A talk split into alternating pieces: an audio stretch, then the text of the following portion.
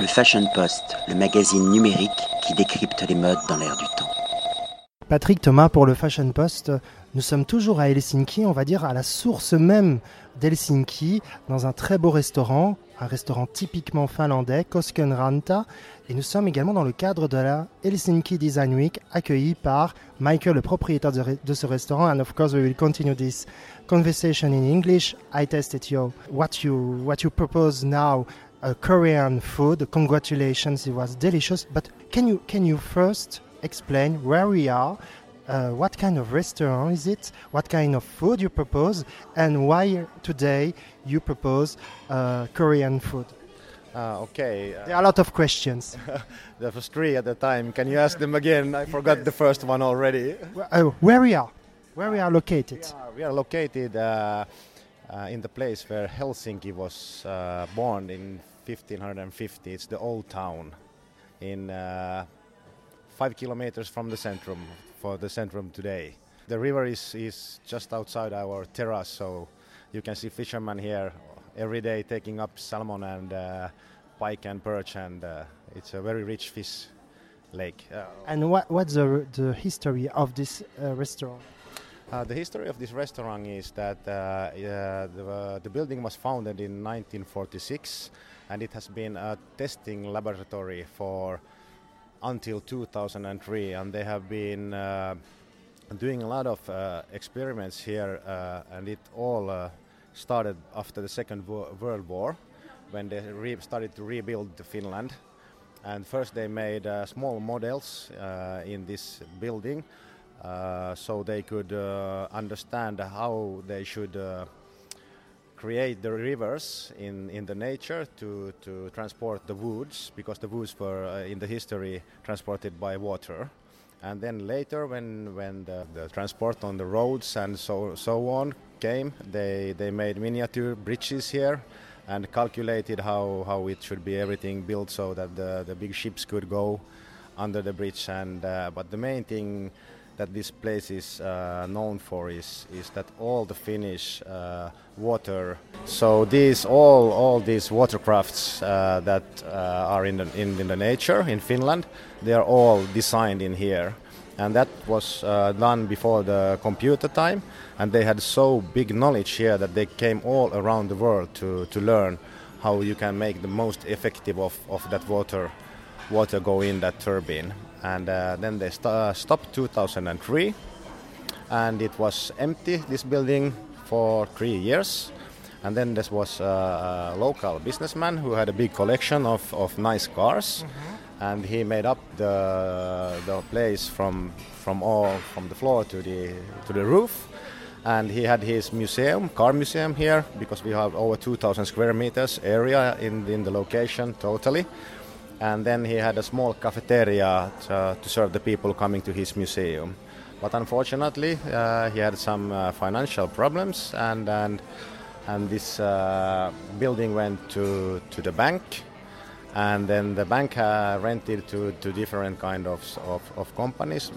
Uh, mainly not doing restaurant business, but big happenings for company parties and uh, these kind of things. And I knew this place from 2009 I, I, saw it first time that somebody had made a very nice nice nice place. And uh, then the possibility came in two, two years ago and I bought up this this uh, building from from the bank. And uh, it was rented in the beginning to different companies. And uh, and in one half a year uh, I took over the whole place. And now we are running it with my wife together and the idea of, of uh, Koskenranta restaurant is to make a little industrial, a place where businessmen, workers can come to the same table and uh, enjoy uh, some bistro kind of, uh, of eating. You, you like to break the social border to, to, to Absolutely. Everybody. everybody. yes. We have uh, we have 50,000 people living uh, very close to us, and uh, we have a big, uh, a good uh, roads to go out and uh, and feel the atmosphere here.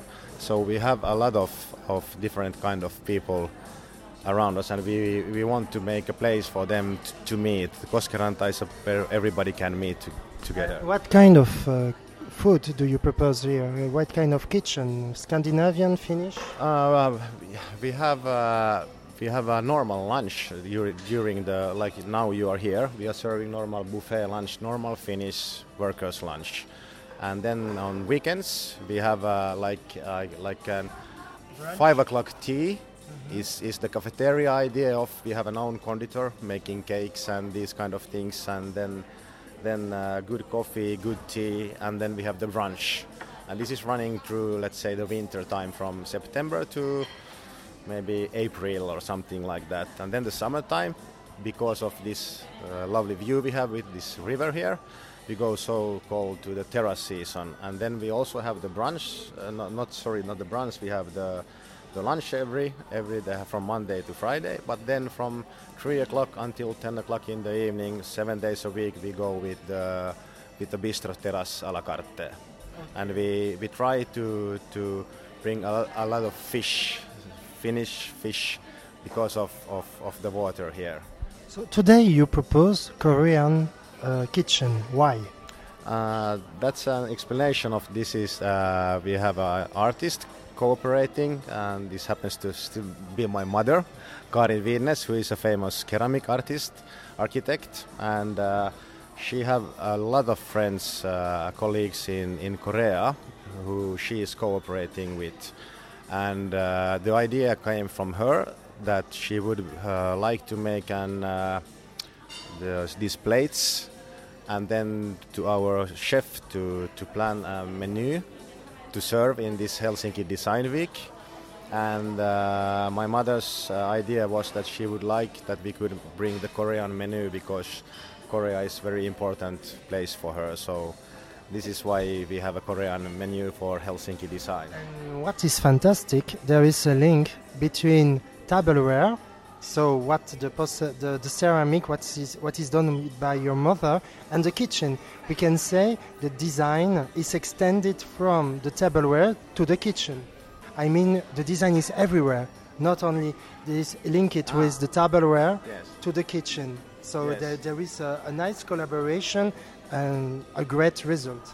Yes, that's true. And if you, you look at the, the plates from the main course, you from the starter, you go to the up to the river when it's coming easier, and then when you serve the main course, you look at the plate. It's the it's the similar like we have the water here, and then with with the dessert it goes out to the sea. So we have took everything. Uh, Congratulations, and I recommend, of course, your restaurant to the readers of the Fashion Post. I hope they will, they will enjoy, like me, uh, your kitchen and your great venue.